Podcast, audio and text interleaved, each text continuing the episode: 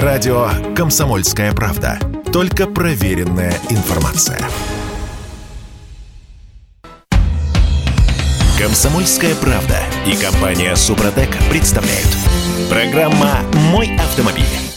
Но есть хорошие новости, да. А, во-первых, рост цен на машины в России остановился. А во-вторых, правительство таки докрутило гайки в системе параллельного импорта, и в нашу страну теперь можно завозить машины без ОТТС. Это документ, который стоял барьер на пути вот этого самого параллельного импорта, потому что, а, скажем так, а, юридические лица не имели возможности получить этот документ, потому что этот документ выдает правообладатель. Ну, то есть, условно говоря, я закупаю э, автовоз, автомобили Volkswagen в Германии, пытаясь ввести его в Россию, а у меня ничего не получается, потому что э, Volkswagen не выдал мне ОТТС.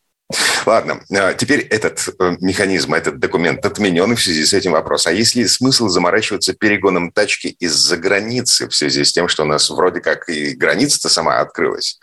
Короче, доброе утро. Я Дмитрий Делинский, а Олег Осипов у нас на связи.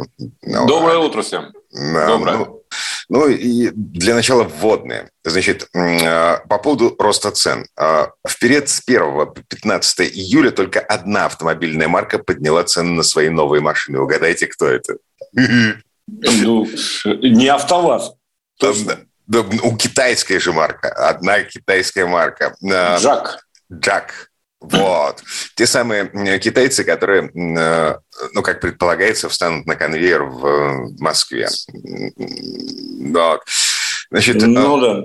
Единственное, а... что я хотел бы заметить в этой связи, тут, э, собственно, новости это никакой нет, несмотря на то, что об этом пишет газета.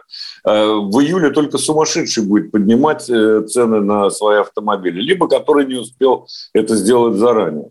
Mm-hmm. Июль – это самый спад на автомобильном рынке. В августе он начнет оживать только через 10 дней, там, условно говоря. Поэтому, конечно, никто не поднимает цены и не должен поднимать. В долгосрочной перспективе, повторюсь, цены, увы, к сожалению, будут расти.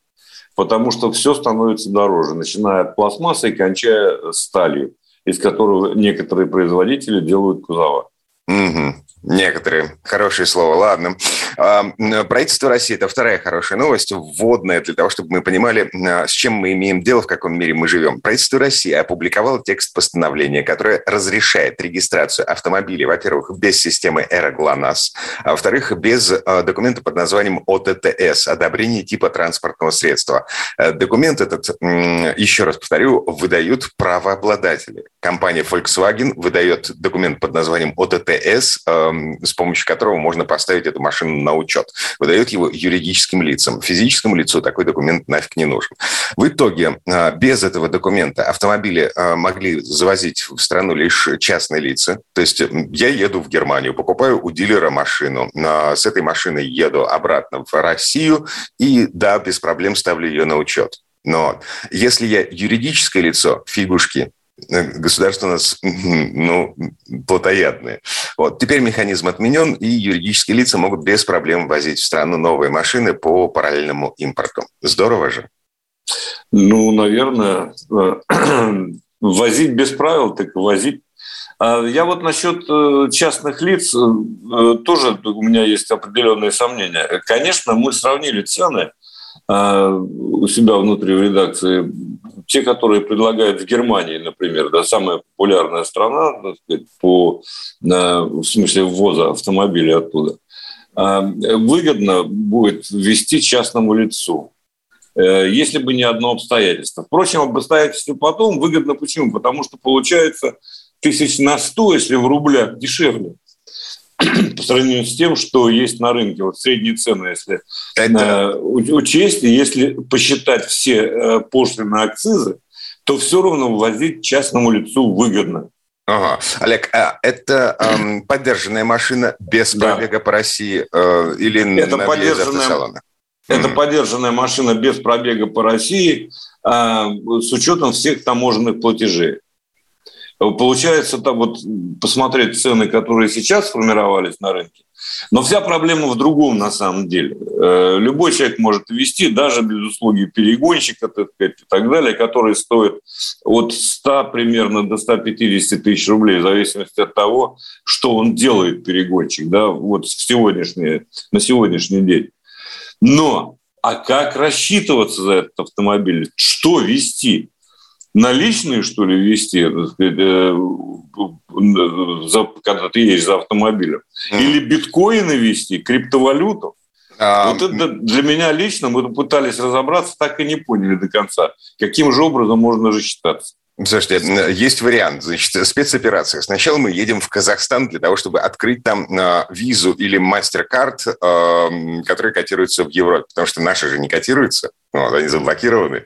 Вот. Ну да. Да, после поездки в Казахстан мы едем в Германию за машиной для того, чтобы рассчитаться э, за эту машину, ну вот с помощью карточки открытой в Казахстане. Как вариант. Ну, как вариант, да, конечно. То есть э, понимаем, да, что в Казахстан билет стоит, так сказать, не 3 копейки. Там надо э, потратить какую-то сумму. Ну, да, естественно, этот вариант. Это лучше, чем ничего.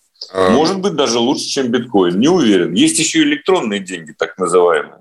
Это для меня пока еще, к сожалению, темный лес. Я так и не понял, как они работают. Ну, электронный смысле, доллар и так далее. Платежные системы типа PayPal, э, Никто ну, типа того. Ну, ладно, хорошо, да, действительно, и для меня тоже темный лес. Слушайте, а есть э, вопросы по поводу ценообразования. Вот вы в Германии считали, да? Да. А, значит, но в Германии э, относительно дешевые, ну, в смысле, потому что их просто тупо больше. Немецкие машины. За французами, э, наверное, нужно ехать во Францию за итальянскими в Италию, нет? Да трудно сказать. Европейский рынок един. Можно из Германии э, привезти Citroёn, если уж очень хочется, так да? Или там э, из, э, я не знаю, Венгрии Toyota Camry. Тут это все особого значения не имеет. Хотя по логике, конечно, итальянские должны быть дешевле в Италии, французские во Франции, казалось бы. Ну, хорошо, приговариваем. Короче говоря, а, а, прямо сейчас, а, вот еще до того, как параллельный импорт заработал в полный рост, до того, как у дилеров, у юридических лиц появилась не только возможность, но и физическая возможность, собственно, возить машины из-за границы товарными партиями, вот. Прямо сейчас есть смысл э, присматриваться к тому, что продают за границей. И еще один смысл заключается в том, что там машины поинтереснее, чем то, что было у нас. Они Выбор, разно... конечно. Да, Выбор. разнообразнее и по комплектациям тоже побогаче, поинтереснее. Да, там есть э, много автомобилей с дизельными двигателями, экономичными достаточно. У нас это по-прежнему актуально, кстати сказать. В общем, частный извоз – это всегда такое э, благое дело, как мне кажется. Тем более сейчас не надо кнопку «Эрглана» ставить, уже хорошо. Угу. До 23 года, по-моему, есть До 1 февраля 23 года. Да. До 1... За это время вроде бы должны Э, наши производители этой самой кнопки, этой самой системы наладить параллельный импорт, э, либо обеспечить так сказать, выпуск этих э, мелочей, я бы так это сказал, на территории Российской Федерации. Угу. По так. возрасту автомобиля, возимого из-за границы в Россию, спрашивают нас, какие ограничения существуют. Да? Угу. Вот я смотрю просто на, на сайт, где смс приходят то есть через WhatsApp, я так понимаю. Да. Э, выгоднее ввозить машину двух-трех лет. вот мы по ней считали, по таким автомобилям. Мы брали условный там, Volkswagen Golf трехлетний и считали, получается, что выгоднее. А, потому что там по, после 7 лет э, большие пошлины. Ага. Ну, то есть фактических ограничений нет, мы можем возить э, в том числе антиквариат, но э, есть, есть повышенные пошлины для машин старше 7 лет. Ну, конечно, там э, посмотреть, это все в открытом доступе на любой таможне, по-моему, в любом погранпункте. Это все висит, можно прочитать, а лучше заранее ознакомиться. Угу. Перед тем, как выбирать э, автомобиль. Сайты рекомендовать не буду. Их достаточно много там в Германии. То есть это надо прошерстить и послушать рекомендации людей, которые уже привозили автомобили.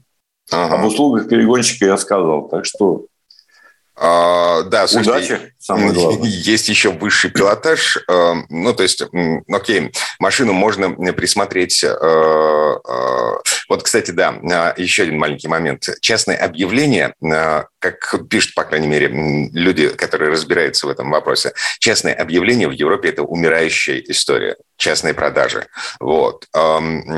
Если мы хотим посмотреть на машину в Европе, нам нужно смотреть на трейдинг Э, дилеров, э, ну, в общем, на автосалоны, которые торгуют подержанными машинами.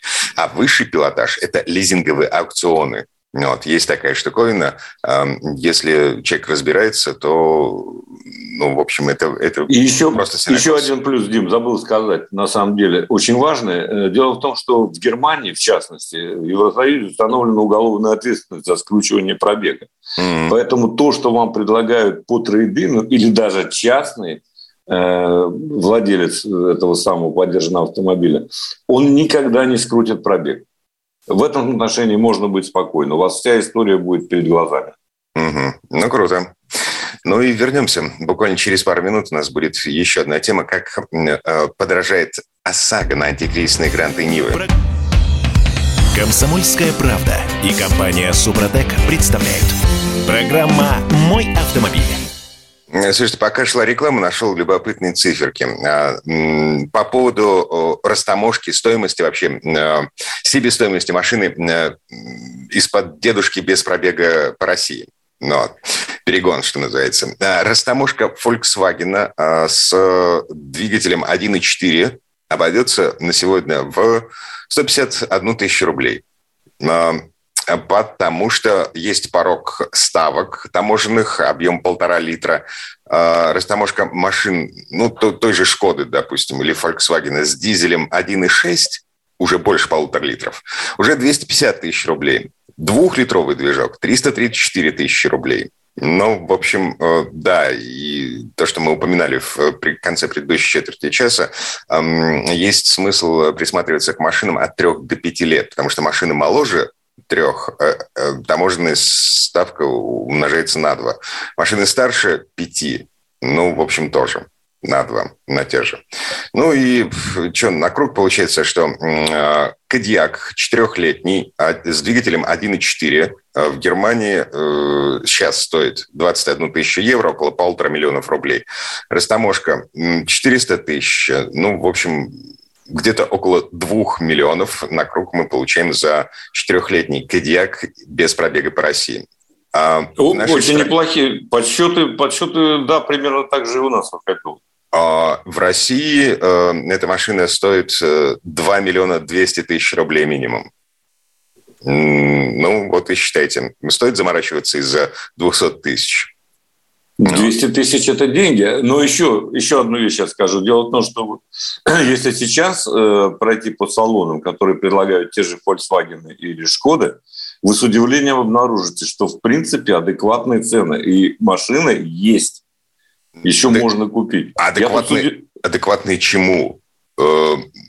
Ну, состоянию рынка, скажем так. Э, понятно, что там много факторов. Ну, понятно, не, не 2 до 200, там, допустим, 2 250 можно купить. Шкода распродавала Рапид, э, например, так сказать, недавно по цене э, меньше 2 миллионов. Э, то есть все, что меньше сейчас 2 миллионов, это уже, в принципе, нормально. Ну, за исключением, понятно, автовазовской продукции. Полтора миллиона за бюджетный автомобиль. Спасибо, я, я как-нибудь пешком. Я так постою. Да.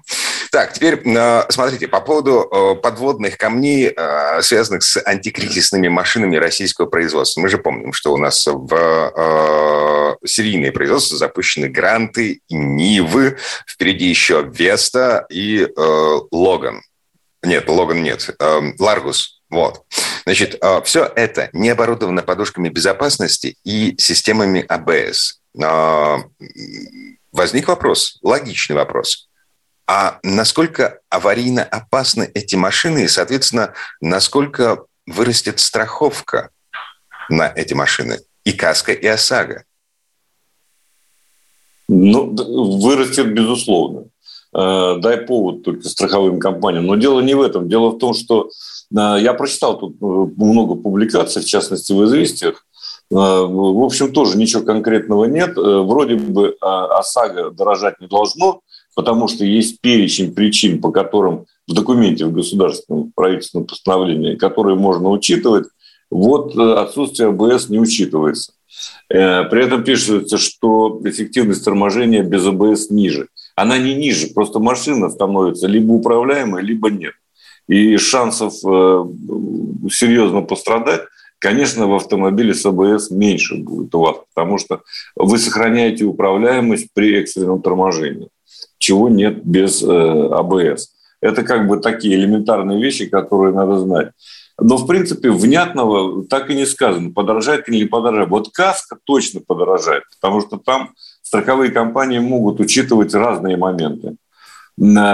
А ОСАГО, их не волнует, там, допустим, есть в вашей машине подушка безопасности или нет. Потому что а в ОСАГО это выплаты тому, кто э, был вторым участником ДТП, да, или там третьим и так далее. То есть вы платите за нанесенный ущерб. Э, поэтому э, ОСАГО теоретически подорожать не должно. Но как это будет на деле, сложно сказать.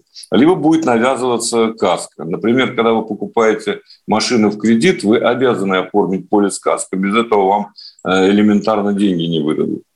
Э, поэтому э, это все надо учитывать при планировании покупок, вне всякого сомнения. Слушайте, Николай из э, Самарской области, из Самары, судя по всему, задает нам очень интересный вопрос. Ездит на Калине 16 года. Спрашивает, могу ли спокойно приезжать в Германию и в трейдинг сменить авто?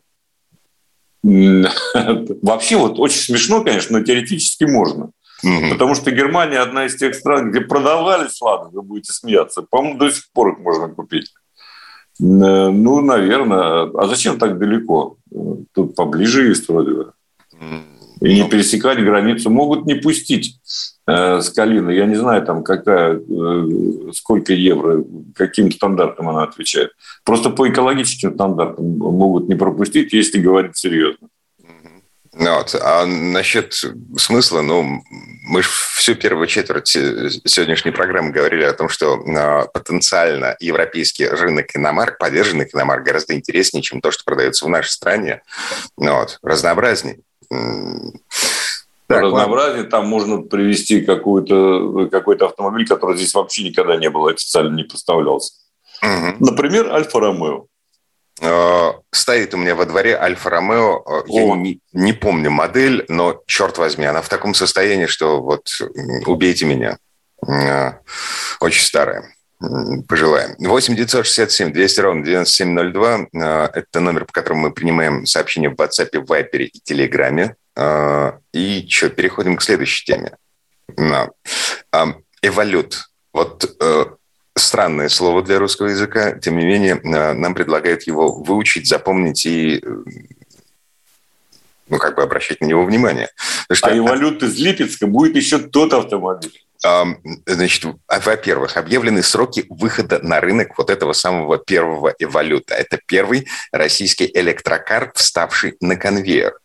Но, черт возьми, есть сомнения, потому что а, Липецкий завод «Мотор Инвест» это а, ну, такая очень сложная история. А, у них до сих пор, по-моему, не закрыты суды по долгам, по банкротству а, в связи со взаимоотношениями с тем же китайцем, с китайской компанией Great Wall. Там что-то порядка нескольких десятков миллионов долларов. Вот. А, более того, они обещают а, открыть представительство в Москве, Петербурге, Нижнем Новгороде, Краснодаре и Сочи, дилерские центры, которые будут заниматься обслуживанием, а, гарантийным, послепродажным обслуживанием этих самых электрокаров. Насколько реально воплотить эти планы в жизнь в условиях, когда ну, АвтоВАЗ едва-едва шевелится?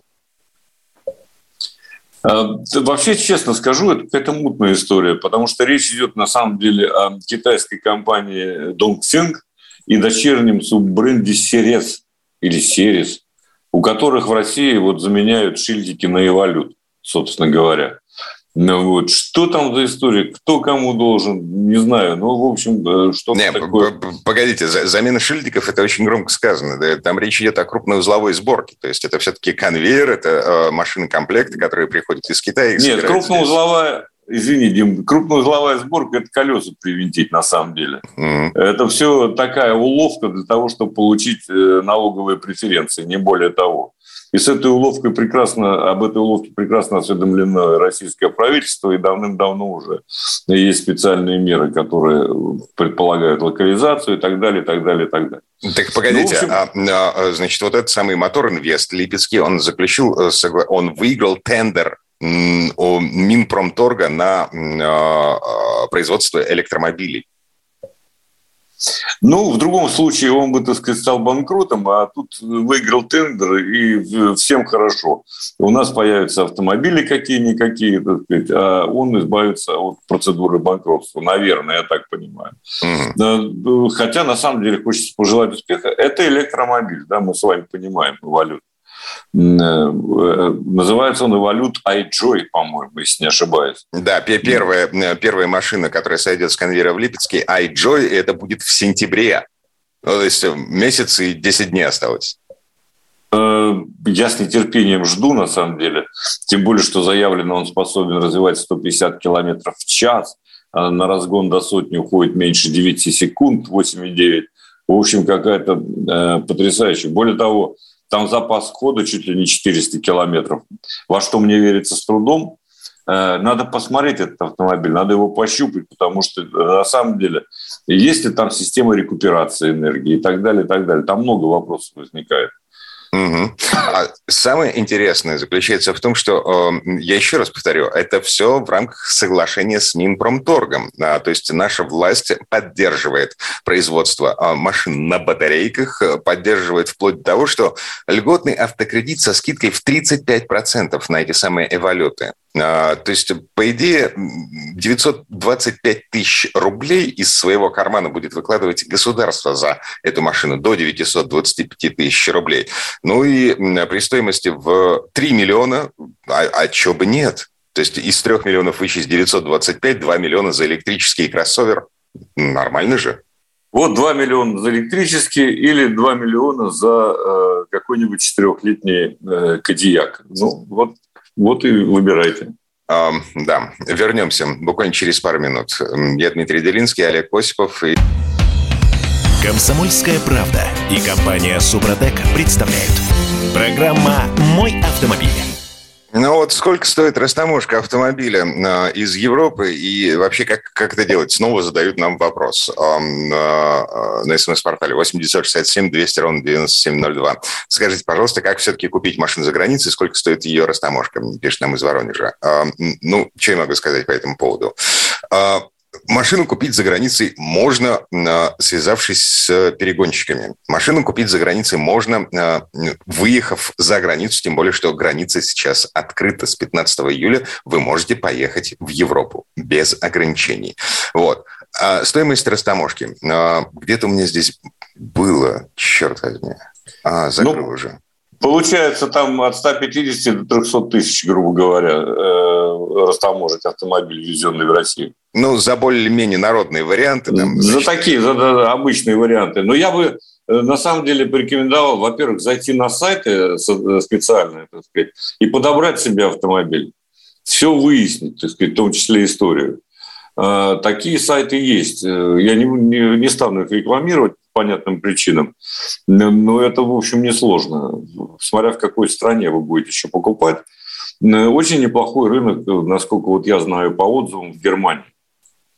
Но самое любопытное, я тут наткнулся на публикацию в Автоньюсе, самые популярные машины на вторичном рынке. На первом месте, Дима, ты будешь рад, Ford Focus. О, о, о, о, о.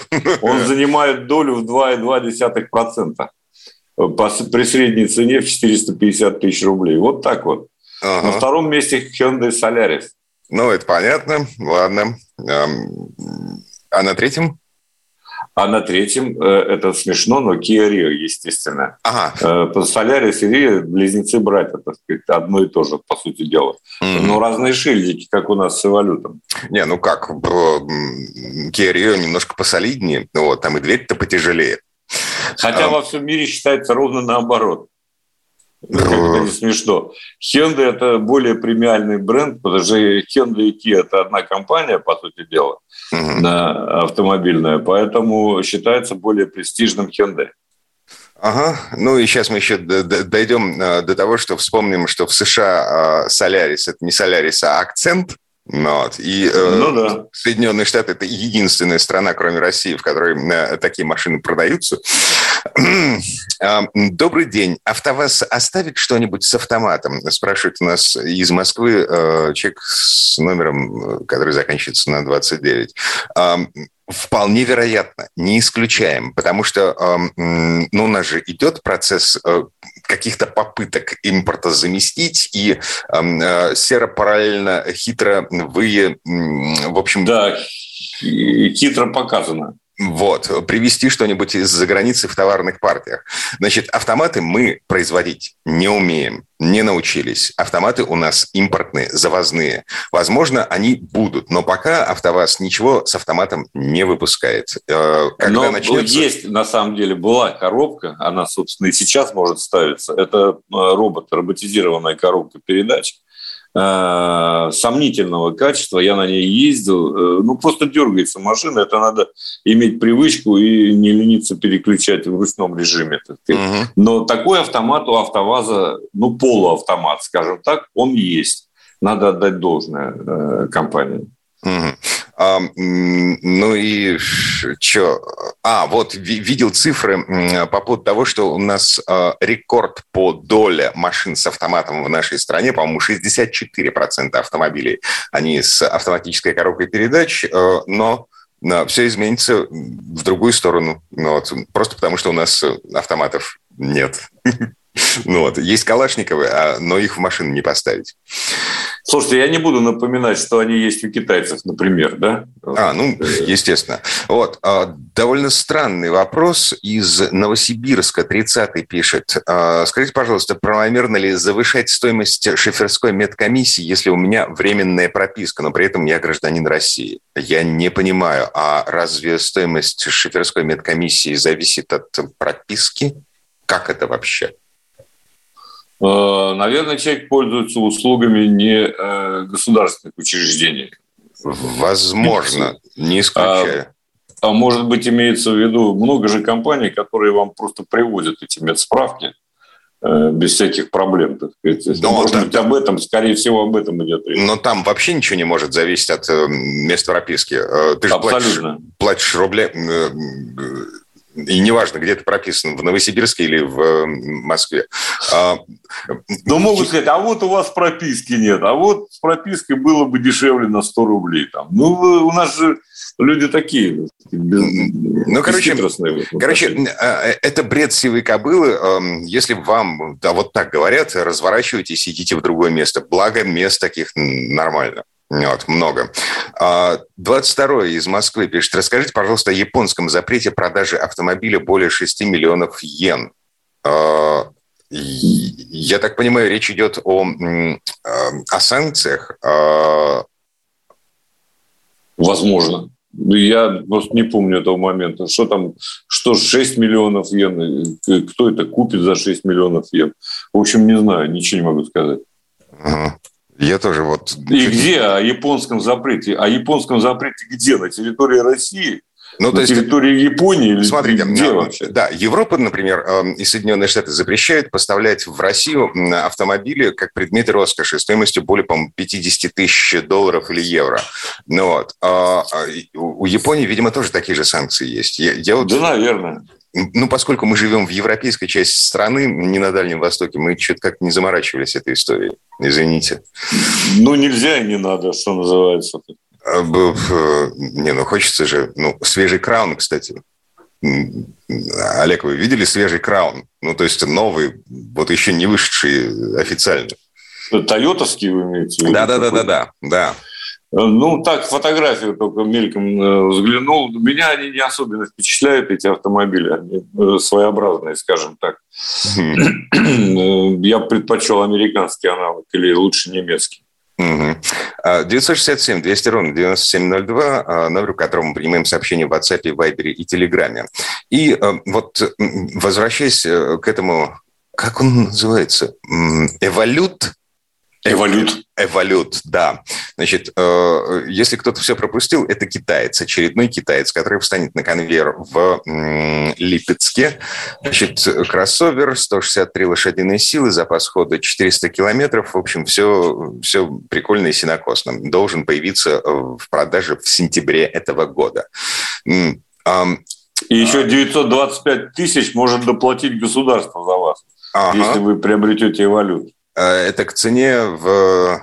А цены, кстати, не объявлены. Есть только предположение, что, по идее, эта штука должна стоить до 3,5 миллионов рублей. А в противном случае она нафиг никому не нужна будет. Вот. Но она и за 3,5. На самом деле, по размеру это Hyundai Creta.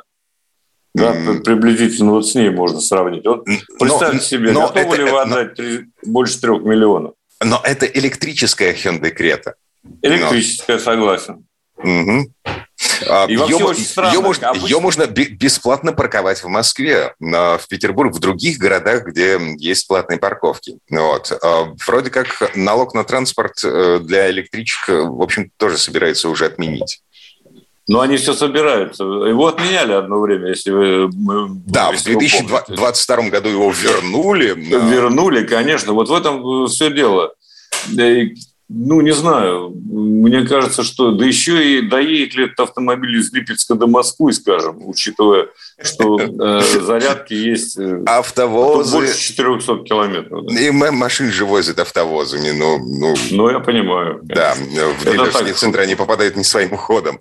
Вот. А, значит, и э, у нас ну, да, вот в дополнение к тому, что э, на заводе в Липецке э, китайцы становятся на конвейер, в Москве китайцев э, собираются собирать на автопромысе, Яндекс Драйв обещает заменить 50% своего парка китайскими автомобилями до конца этого года. Сити Драйв, еще один каршеринговый сервис, тоже планирует наращивать пропорцию китайского автопрома. Хавалы, который Джолион, Черри Тига 7 Pro, значит, ну, короче, все. Мы, мы смиряемся с тем, что китайцы, они вошли, прочно вошли в нашу жизнь, и это надолго. Более того... Ну, а что касается инфраструктуры, вот ты не сказал. А, э, по, по электричеству. Угу. По электричеству, потому что только к 2025 году в стране будет построено более 500 мощных зарядных станций. Представьте себе Россию да, на карте. И 500 мощных зарядных станций. Это, конечно, если бы речь шла о каком-нибудь районе Москвы, я бы понял, что это более чем достаточно.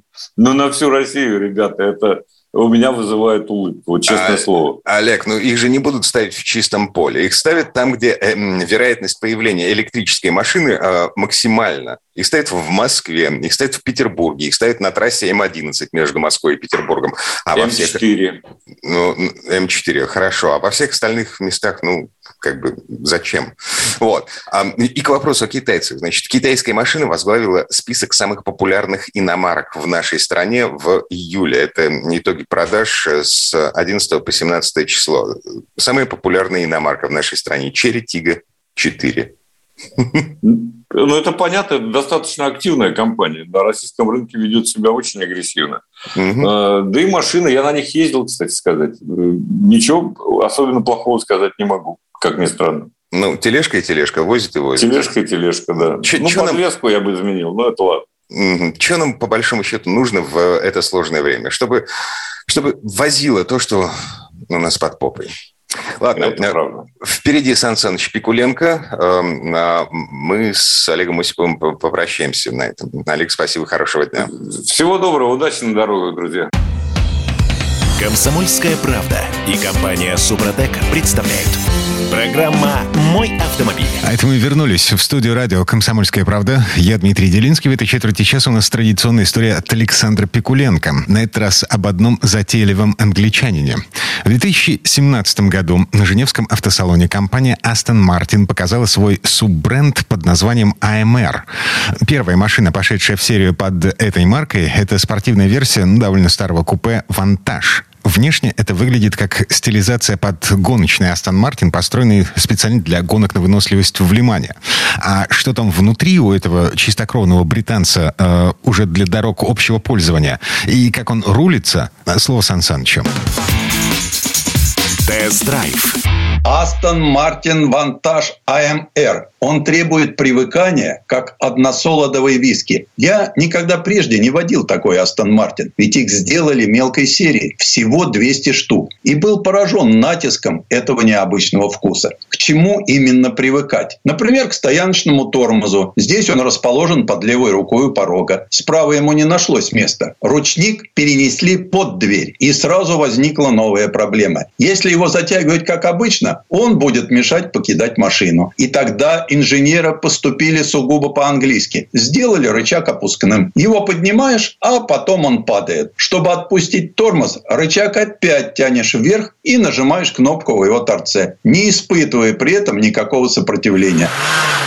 Запуск двигателя – тоже необычная церемония. Сначала вставляешь брелок размером с зажигалку Зиппа в гнездо на передней панели и досылаешь его туда на всю глубину. Двигатель заведется. Следующий этап – настройка кресла. Ага, клавиши, расставленные сиденьицем, как в Mercedes-Benz, находятся там, где полагалось быть стояночному тормозу, на центральном тоннеле. Все найдено. Поехали помалу. Плотное кресло, очень низкая посадка, пятки на уровне глаз. Справа где-то на уровне почек, внутри подпирающего бок тоннеля стремительно вращается углепластиковый карданный вал, соединяющий двигатель с коробкой передач. А на сзади, там же, где и дифференциал. Над эргономикой, похоже, создатели Эстона не сильно заморачивались. Всякий раз при переключении передач мой локоть упирается в тыльную стенку кабины этот джентльмен обнаруживает довольно жесткий характер. И усилия, которые приходится прикладывать к рулю, в четкости включения всех семи очень коротких передач, в тугости сцеплений и в отклике на нажатие педали акселератора, и в том, как подвеска отрабатывает дорожные неровности. Он жестоко напорист, как боксер в спарринге. Некоторое время уходит только на то, чтобы принять этот стиль общения. Однако затем не замечаешь, как и сам начинаешь агрессивно резать повороты, шокировать шокировать обывателей дерзкими обгонами на предельно короткой дистанции, лихо разворачиваться на пятачках, пусть не с ручником, для этой цели совершенно бесполезно, но с использованием всей лавины мощности, которую Астон Мартин способен обрушить на дорогу. Интересно, что кузов Эстона АМР способен противостоять скручивающим и изгибающим нагрузкам, да простят мне сорвавшуюся с языка профессиональную терминологию,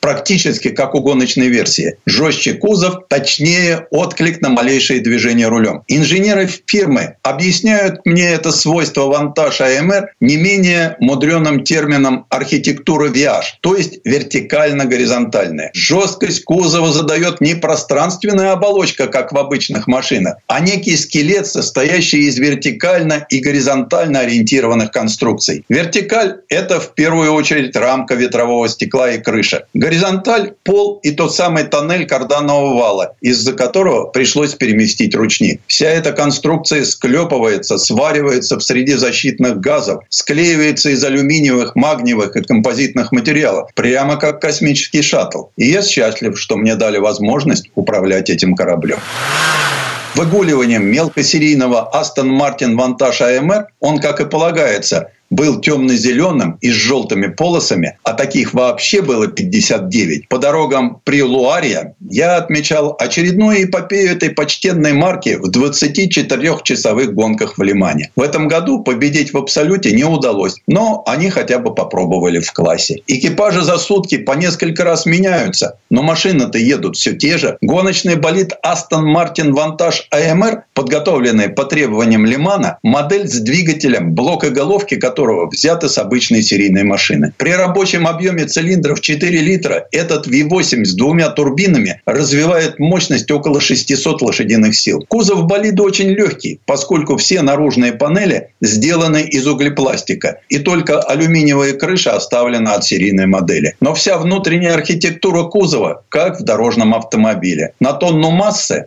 а болид весит 1150 килограммов, приходится 550 лошадиных сил мощности. Коробка передач шестиступенчатая X-Track, секвентальная. Сцепление особое, с тремя углепластиковыми дисками. Сохранена обычная конфигурация подвески, тормозов и рулевого механизма, но в них использованы усиленные и облегченные детали. Машина способна разогнаться до скорости более 300 км в час. Хотя в этих гонках скорость не главная. За гонку такая машина проходит около 4700 километров дистанции, расходует более 2 тонн топлива и меняет 15 комплектов покрышек Мишлен. В течение суток пилоты переключают передачу более 22 тысяч раз. В этом году, как и в прошлом сезоне, британцев сильно прессовали Феррари и Порше, но первым в своем классе финишировал Эстон под номером 34. Многие пижонские бренды спорткаров находят в Алимане свой позор. Британцы же с самого начала излучали невозмутимость. Они бросили против соперников всего две машины. И еще пару выкатили независимые команды. Иная автомобильная компания зазовет журналистов в Лиман, раззадорит их, продемонстрирует несокрушимую уверенность в победе. А к финишу придет машина соперников. В этот раз мне не посчастливилось оказаться на стороне триумфаторов и разделить с ними радость победы. Моей же маленькой победой коль скоро всю окрестную полицию стянули в Лиман, были пионерские старты на дорогах общего пользования. Здесь они пустые и на многие километры прямые, как стрела. Раздолье для мощного суперкара с гоночными генами и максималкой в 314 километров в час. Притом отвантаж АМР бьет снобизмом, как током от оголенного провода. Сейчас, когда под капот затащили новый 4-литровый двигатель мощностью 510 лошадиных сил, Эстону даже не попытались ничего его подновить в дизайне. Они действительно великие снобы. С 1914 года когда Роберт Бэмфорд и Лайнел Мартин, воодушевленные гонками Эстон Клинтон, решили выпускать собственные машины, построили всего порядка 45 тысяч автомобилей. У Астон Мартин сложная история. Фирма много раз меняла хозяев. Частности, некоторые ее сегодняшние модели обозначаются аббревиатурой DB. Это инициалы одного из счастливчиков – Дэвида Брауна, с именем которого связывают расцвет марки. Ну а сегодня всем командует канадец Строл. Сегодня моторы для Эстона собирают в Германии. Опционную роботизированную коробку передач делает знаменитый поставщик Феррари – итальянская фирма Грациано. Итальянские же тормоза и шины. Но география поставок ничуть не мешает Эстону оставаться британским до мельчайшего винтика. И все же, как говорят англичане, это не моя чашка чая. Я пытаюсь отделаться от заносчивости и спесивости, который заразился от этого холеного джентльмена. Для меня Эстон слишком с картинки в рекламном буклете. Такой же неправдоподобный, как его главный водитель Джеймс Бонд. Он Бонд среди автомобилей. Тест-драйв. Сан Саныч, спасибо. Это был Александр Пикуленко, летописец мировой автомобильной индустрии. И у нас на этом все на сегодня. Дмитрий Делинский, радио «Комсомольская правда». Берегите себя. Программа «Мой автомобиль».